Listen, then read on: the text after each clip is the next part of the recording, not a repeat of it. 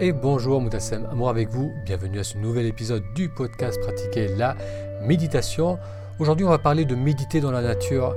Pour cela j'ai eu le plaisir de m'entretenir avec Pierre Lançon. Alors Pierre Lançon a pratiqué la méditation dans la tradition tibétaine pendant plus de 20 ans, donc 4 années en retraite individuelle. Ensuite, Pierre a l'intuition qu'il doit quitter son centre bouddhiste pour continuer son cheminement spirituel. Il ressent l'appel de la nature.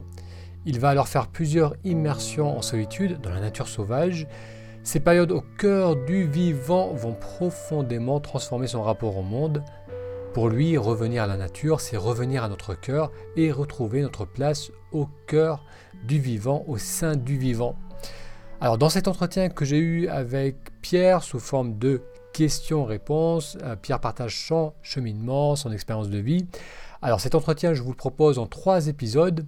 Il a duré plus de deux heures. Il a aussi donné lieu à la publication d'un livre, Méditer dans la nature, livre que vous pouvez dès à présent trouver sur Amazon. Donc il vous suffit de faire une recherche Méditer dans la nature livre de Pierre Lançon, euh, pour découvrir cet ouvrage où l'on découvre l'expérience de Pierre, son parcours, mais aussi des conseils très pratiques pour euh, se ressourcer dans la nature, pour se retrouver, pour méditer au cœur du vivant. L'épisode d'aujourd'hui est disponible au format audio et vidéo. Et pour la vidéo, j'ai été retrouver Pierre, mais ce jour-là, je n'avais pas pris ma caméra, j'avais pensé prendre ma caméra, mais elle n'était pas dans mon sac.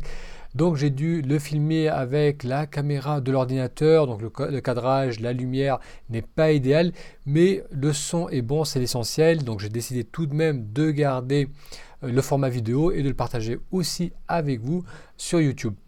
Donc je vous laisse découvrir la première partie de mon entretien avec Pierre Lançon.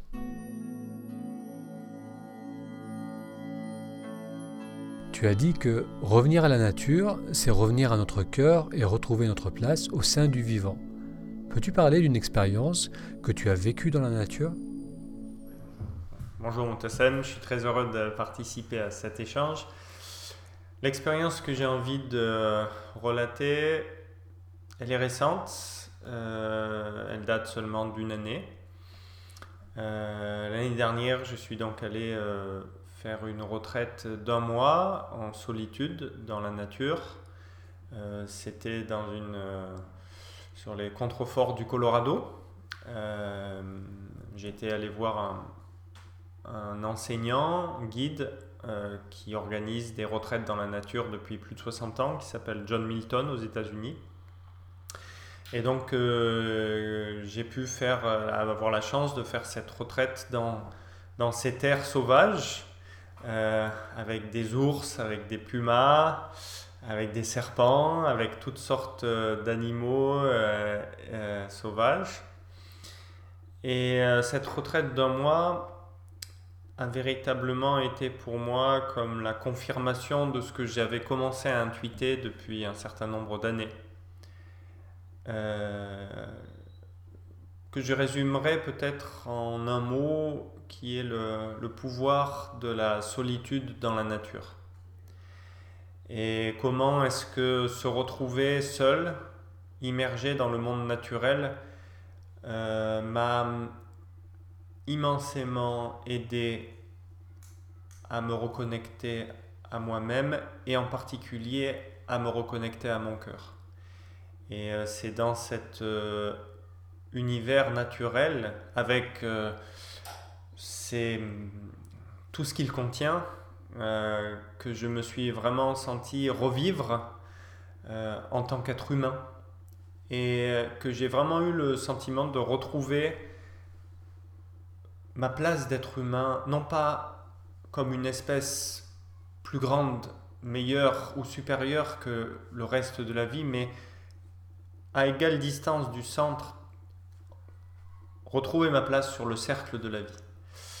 Et euh, cette retraite a été véritablement fondatrice car elle a aussi m'a donné aussi une vision pour euh, comment est-ce que je souhaite continuer ma vie spirituelle et ma vie en général. Comment se prépare-t-on à une telle retraite? Pour euh, venir dans cette retraite d'un mois, euh, tout le monde devait avoir une expérience déjà de retraite dans la nature d'au moins 8 jours en solitude. Euh, ça s'est passé très simplement, nous étions seulement trois. nous avons rencontré John, discuté avec lui. Nous avons préparé notre matériel et nos provisions pendant deux jours. Et puis après, chacun, nous nous sommes installés sur un lieu en solitude, dans la nature, à distance les uns des autres. Euh, voilà, pour ne pas qu'il y ait d'interaction ni visuelle ni auditive d'aucune sorte, qu'on soit vraiment en solitude. Et nous sommes restés ainsi euh, sur ce lieu, euh, sans en bouger, pendant un mois. Et seulement une fois par semaine, nous pouvions aller voir John pour parler avec lui de notre expérience. À quoi ressemblait le lieu de nature où tu as passé toutes ces journées? Oui, alors moi, mon lieu de retraite euh, se situait... Euh, j'avais deux lieux, un, lieu pour le matin, un lieu pour l'après-midi qui, était dans mon cercle. Euh, le lieu du matin était dans une forme de petite pinède avec des pins. Alors les pins qu'on trouve aux États-Unis, là-bas en particulier. Euh, et le lieu de l'après-midi, comme il faisait un peu chaud, je descendais euh, au bord de la rivière, j'avais un petit espace et c'est là que je passais toute mon après-midi à méditer à côté de la rivière. As-tu ressenti une évolution au cours de ces 30 jours? Tout à fait. Euh, la première semaine, j'ai eu beaucoup de, de peurs qui sont remontées, notamment face à un monde sauvage que je ne connaissais pas, notamment la présence de l'ours noir, par exemple, et du puma. Euh, je savais qu'ils étaient présents. Et la première semaine, euh, j'ai euh, souvent attendu l'ours. Et jusqu'au jour, à la fin de la première semaine, je méditais le, soleil couchant à côté de mon arbre et j'ai senti une présence dans mon dos. Et je me suis retourné et à quelques mètres de moi, il y avait une maman ours avec son ourson. Et comme je sais que les ours n'y voient pas beaucoup, mais entendent bien et sentent bien, j'ai juste manifesté ma présence pour qu'elle ne soit pas surprise. J'ai juste fait Hello, I'm here. Et à ce moment-là, la maman ours a levé la tête, reniflé, elle m'a senti, et très simplement et très tranquillement, elle m'a contourné en passant un tout petit peu en contrebas, mais sans du tout euh, se stresser ni se sentir euh, agressé d'aucune façon. Et ça a été une rencontre qui euh, m'a tout de suite apaisé. Et après ça, je me suis rendu compte que mes peurs euh, étaient complètement irrationnelles et que dans le monde sauvage, bien sûr, il y a des règles qui sont à respecter. Comme par exemple, il ne serait pas forcément judicieux de ma part de me mettre entre la maman ours et son ourson et que si on ne respecte pas les règles du monde sauvage, on peut être en danger. Par contre, euh, si l'on respecte ces règles, et cela demande de la présence, car euh, vivre dans le monde sauvage de ce fait nous demande euh, notre présence, si l'on respecte ces règles, on peut vivre en harmonie, en paix. Parfois aussi, il y a eu des moments où la peur a de nouveau surgi, notamment lors des orages. Et lorsqu'il y a un orage, on se sent très vulnérable. On se sent très vulnérable parce qu'on se dit que la foudre peut tomber n'importe quand, euh, n'importe où. Et effectivement, j'ai eu une nuit un éclair qui est tombé à 500 mètres peut-être de ma tente, puisque il n'y avait même pas une seconde qui s'est produite entre, entre la lumière et le son. Et en fait, vivre dans le monde sauvage nous reconnecte à une forme de réalité qui fait que notre vie est fragile, soumise à toutes sortes d'aléas que nous ne maîtrisons pas. Et pour moi, ça a été un grand enseignement, un grand rappel de l'impermanence. Nous pouvons euh, mourir à chaque instant, mais dans nos vies modernes euh, confortables, euh, tendent à nous faire oublier cette réalité avec toujours plus de sécurité. On vit dans des maisons fermées, la nuit on ne sort pas, etc. Ce qui peut nous donner l'impression que euh, on n'est plus non plus connecté à la météo, les aléas de la météo. Ben, finalement, on peut passer toute une année de sa vie sans être connecté aux saisons, sans s'apercevoir qu'il parfois il fait froid, parfois il fait chaud, la température est tout le temps constante. Et en fait, c'est une illusion de sécurité car on sait bien que on peut mourir n'importe quand d'un accident, d'une maladie. Cette idée qu'on va vivre jusqu'à 90 ans est juste une illusion, car la réalité c'est que la durée de la vie est incertaine. Et, euh, vivre dans la nature nous connecte avec cette incertitude, nous connecte avec euh, cette impermanence, avec cette fragilité, et c'est ce qui donne euh, d'autant plus d'intensité à notre vie, à la façon dont on la vit, c'est parce qu'on se rend compte qu'elle est éphémère, qu'on a le temps qui nous, qui nous reste est finalement inconnu, incertain, et qu'est-ce que je peux vraiment faire dans ce temps-là qui est connu, qui est incertain? Donc ça, c'est un des enseignements, mais il y en a beaucoup d'autres que le monde sauvage, que vivre dans le monde sauvage vous donne. C'est euh, de la même façon, chaque matin quand je me levais, je scrutais la météo en me demandant s'il allait avoir des orages ou pas d'orages. Et cela m'a connecté à cette incapacité de contrôler quoi que ce soit face au monde sauvage. C'est pas moi qui vais décider si l'orage va arriver ou va ne pas arriver. J'ai juste à être résilient, à savoir m'adapter euh, à ces circonstances. Et euh, ce sont véritablement des grands enseignements, le fait de vivre dans ce, dans ce, contexte. Est-ce que le jeune Pierre s'imaginait vivre une telle expérience?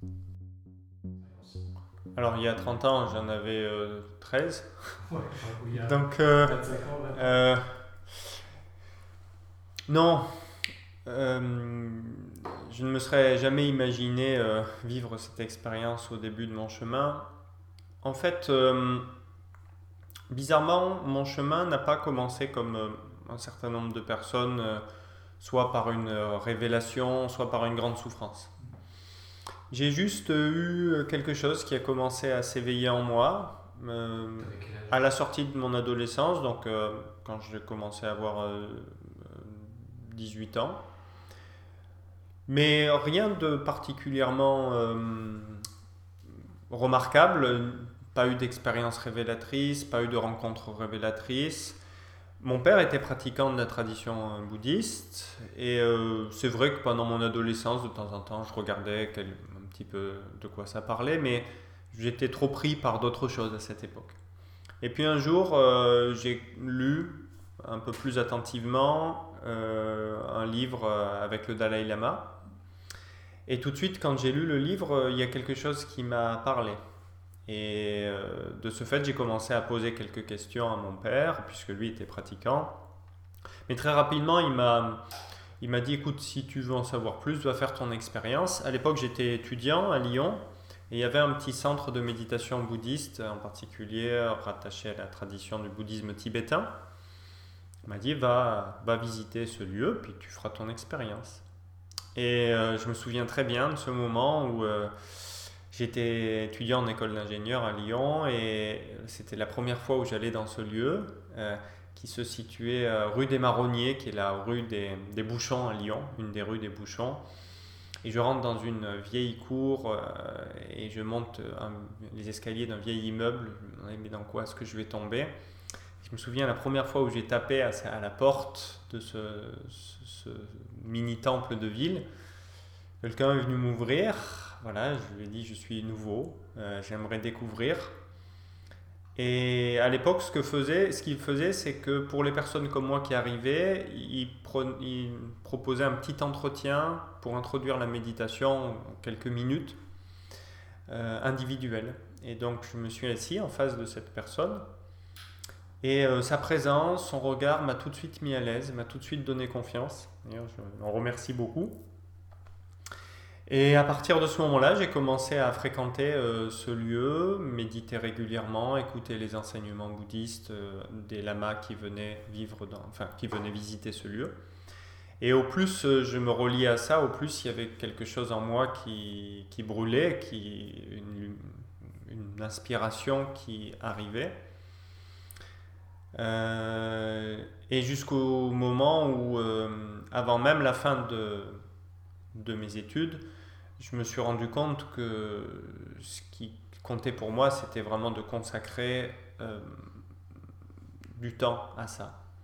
Et en particulier, j'avais en tête euh, la fameuse retraite de 3 ans que l'on fait dans le cadre de cette tradition. J'ai donc terminé mes études. Et puis mes parents m'ont dit, attends, déjà, tu devrais tester la vie normale. voilà, t'as pas fait tout ça pour rien. Tu fait des études d'ingénieur. Bon, voilà, en génie électrique, rien de passionnant. Et lorsque j'ai terminé ces études, j'ai commencé à travailler en tant qu'ingénieur pendant sept mois. Et c'était, je le savais déjà avant, mais ça a suffi pour me euh, conforter, confirmer dans mon choix. Au bout de sept mois, je suis allé voir mon, mon, directeur. Je me souviens, je lui ai dit écoutez, ne vous inquiétez pas, je, je, vais démissionner. C'est pas que je vais aller à la concurrence, c'est juste que je vais aller vivre dans un centre bouddhiste en Savoie. Il m'a regardé avec des gros yeux comme ça. Il m'a dit bon, ben pourquoi pas. Et puis euh, du coup, euh, dans les deux mois qui ont suivi, j'ai déménagé, j'ai euh, dit au revoir à mes amis. Je suis aussi entré dans le processus de séparation de, la, la, compagne avec laquelle j'étais, puisque du coup, les deux vies devenaient plus difficilement compatibles. Et j'ai commencé cette parenthèse de ma vie qui a duré 14 ans, où j'ai vécu dans le centre bouddhiste Karmaling en Savoie. Est-ce que tu as ressenti une résistance en toi avant de, te lancer dans cette voie de, 3 ans? Non, aucune. Euh, j'ai, en fait, naturellement, depuis que je suis euh, tout jeune, j'ai tendance à, à me laisser porter par mes intuitions, sans trop réaliser d'ailleurs euh, ce que ça va engendrer ou impacter. Et du coup, comme c'était pas une décision mentale, mais quelque chose qui venait du cœur, voire même de plus bas, euh, je me suis posé aucune question. J'ai eu la chance que mes parents me soutiennent dans ce choix, ne me posent pas de résistance et euh, voilà et, me soutiennent. Donc ça a été un, comment dire une chance énorme pour moi, un soutien énorme de pouvoir avoir leur quelque part leur encouragement. Donc après sept mois dans le monde du travail, tu décides finalement de faire le pas et de quitter la voie classique pour vivre dans un centre bouddhiste. Y a-t-il eu un élément, un élément déclencheur qui a précipité ce choix? Non, parce qu'il n'y a pas eu vraiment d'élément déclencheur puisque je le sentais déjà avant. C'est juste que ben, parfois il faut hum, tu as dit, je, vais quand même tester la. Tester. C'était testé. C'était testé pour être. Parce qu'on souvent, on peut avoir des a priori et c'est important de tester avant de dire les choses. Donc, j'ai effectivement testé, j'ai vu, j'ai senti que dans ma vie, j'ai jamais été attiré ni par le, le, pouvoir, ni par les postes de hiérarchie, ni par l'argent, ni toute cette dimension-là. Et euh, j'ai senti que je voulais consacrer l'énergie de ma jeunesse à cette recherche. Et, je me souviens très bien du premier jour où je suis arrivé. Euh, c'était un, 1er octobre 1999. Il pleuvait, il faisait nuit et personne ne m'attendait dans le centre puisque l'organisation n'était pas très bien faite. Et moi j'arrivais avec toutes mes affaires pour m'installer euh, pour une vie en tout cas pour un temps indéterminé. Alors je me suis dit où est-ce que je vais dormir cette nuit? Et je savais que dans le centre de retraite courte durée, il y avait des, cellules qui étaient disponibles. Et je suis monté euh, avec mes affaires, je me suis dit je vais au moins passer la première nuit dans une de ces cellules. J'aimais beaucoup le lieu parce que c'était le, lieu qui était le plus en hauteur du centre bouddhiste, et j'ai vécu deux ans dans cette petite cellule avant ma retraite de trois ans et j'ai été extrêmement heureux de vivre dans cette.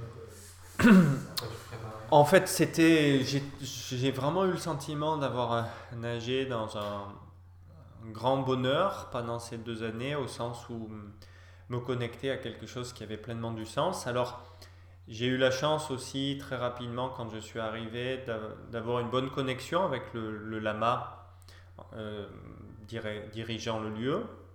C'était un... lama occidental, qui avait étudié en Inde, qui avait fait la retraite de 3 ans et qui, qui avait été euh, euh, mis comme responsable de ce centre par son propre lama, la Kalo qui avait fondé le lieu.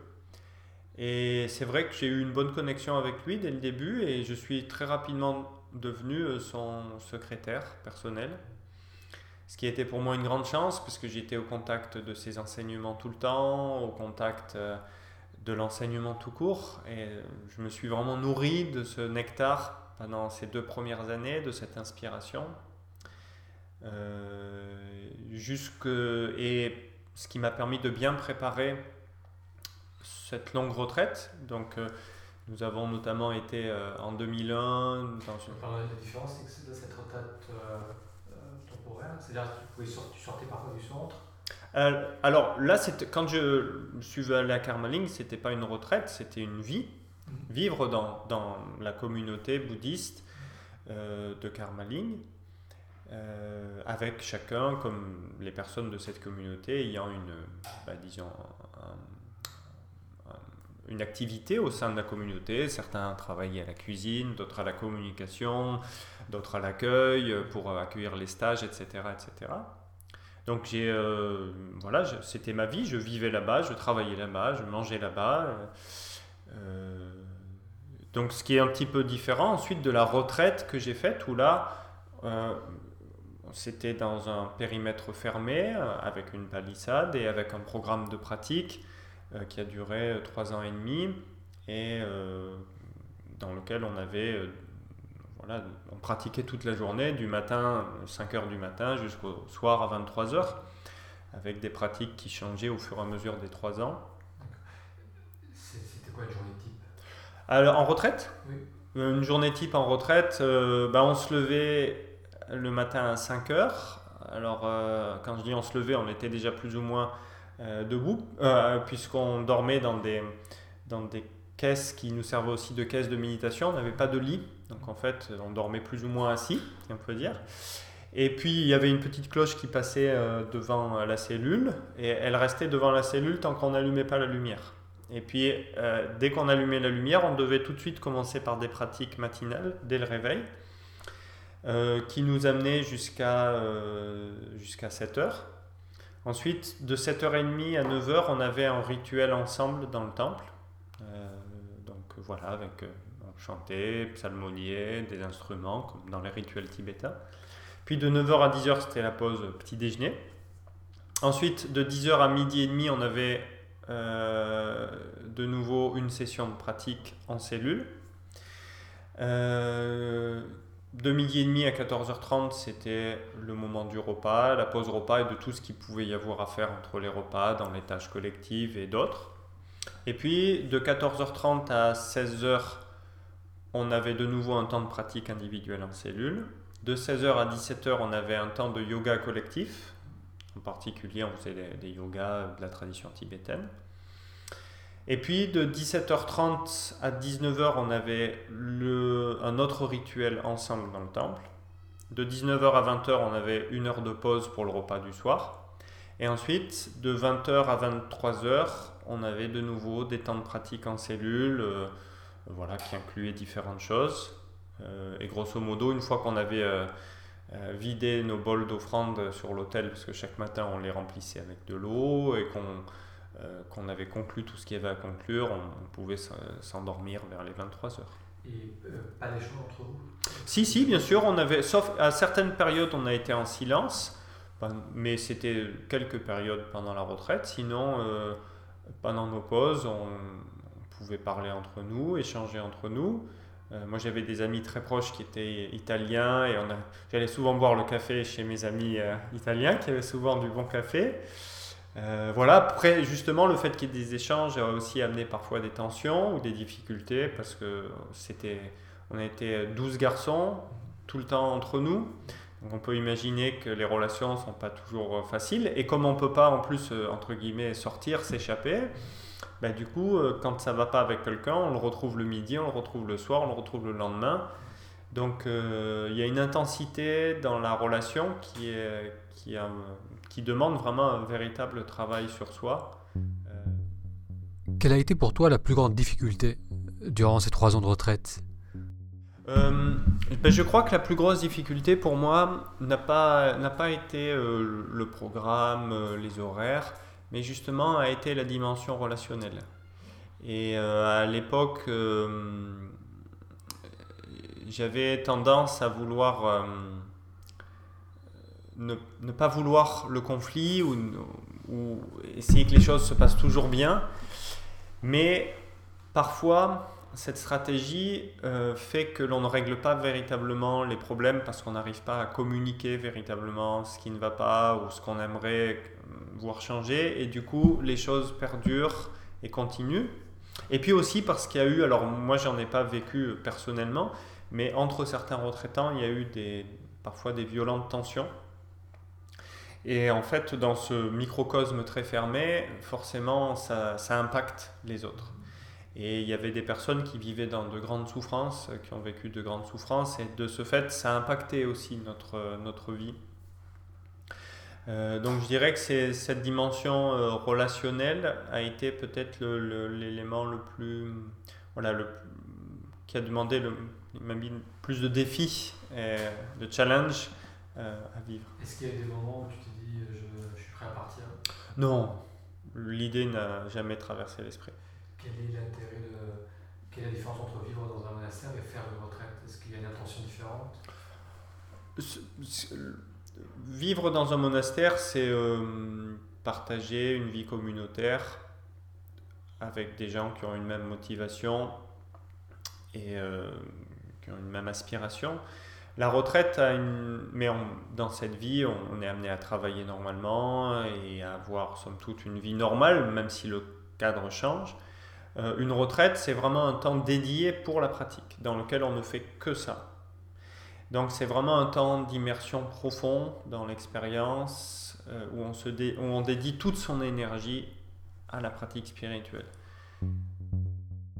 Comment a évolué ta pratique durant ces trois années de retraite? Quels sont les changements que tu as ressentis? Oui, bien sûr, il y a eu euh, clairement il y a clairement des choses qui se sont euh, raffinées, qui se sont approfondies avec les trois ans. Mais surtout, j'ai pris conscience de ce qui s'était passé après être sorti de la retraite, a, après trois ans de retraite comme ça, il y a un gros, gros processus de digestion. Et on se rend compte euh, comment tout ce qui a été vécu et intégré se manifeste dans sa vie quotidienne dans les mois qui suivent la fin de la retraite parce qu'on ne réagit plus de la même façon, parce que on ne voit plus les choses de la même façon, etc. Donc c'est, je pense que j'ai vraiment pris conscience des bienfaits de la retraite, euh, surtout dans, en en sortant. Et comment évolue la pratique de la méditation dans le contexte de la retraite? Alors, en fait, dans le, par rapport à ce qui est de la méditation, bon, déjà j'avais commencé à méditer. Euh, depuis déjà quelques années avant d'entrer en retraite, ce qui était même un prérequis. Euh, la particularité de la, tradition bouddhiste tibétaine, c'est qu'il y a beaucoup de méthodes. Beaucoup, beaucoup de méthodes variées.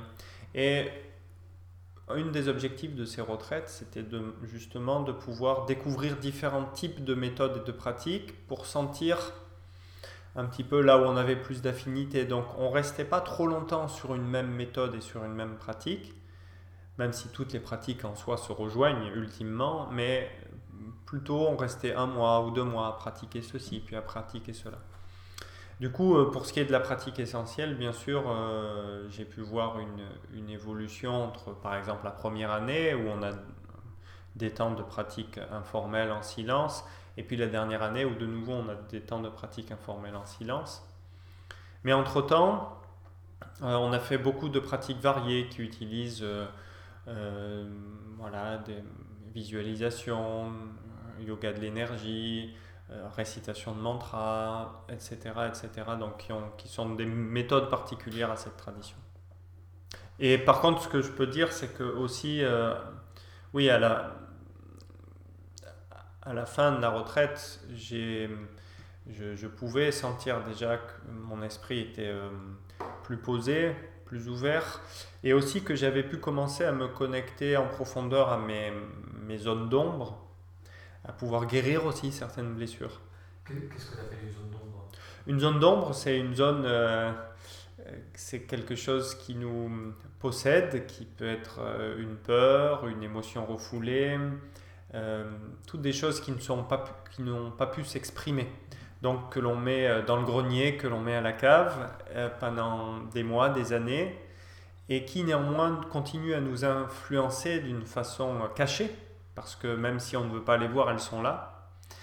Et du coup, se connecter à, ces zones d'ombre, c'est apprendre à amener de la lumière dans ces zones en les accueillant et peut-être avec une bienveillance, avec une ouverture et en permettant aussi à la blessure qui est derrière ou à, ce qui a été protégé, à la vulnérabilité qui est derrière, de se libérer, de se guérir, un petit peu comme euh, euh, lorsqu'on laisse remonter les ballons à la surface euh, de l'eau.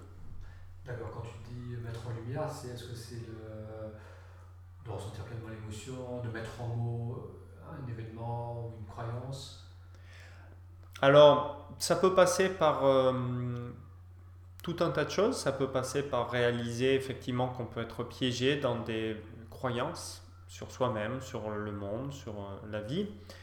Euh, par exemple, dans ma retraite, il y avait euh, quelqu'un qui aimait bien me titiller. Il sortait des blagues, il taquinait, Oui, mais pas forcément de façon sympathique. Appuyer sur le point sensible. Et souvent, comme il le faisait, lui, pas avec une bonne intention, et euh, avec parfois un peu d'agressivité, j'avais tendance à ne pas vouloir euh, écouter euh, ce qu'il disait en me disant de toute façon c'est juste, hein, il m'envoie juste une pique, je mettais le bouclier, c'était tout. Et puis un jour, j'ai décidé de laisser passer la charge, on va dire, agressive, mais d'essayer d'écouter le fond de ce qu'il était en train de me dire. Et est-ce qu'il n'y avait pas quelque chose de juste dans ce qu'il était en train de me dire sur moi que je ne voulais pas voir?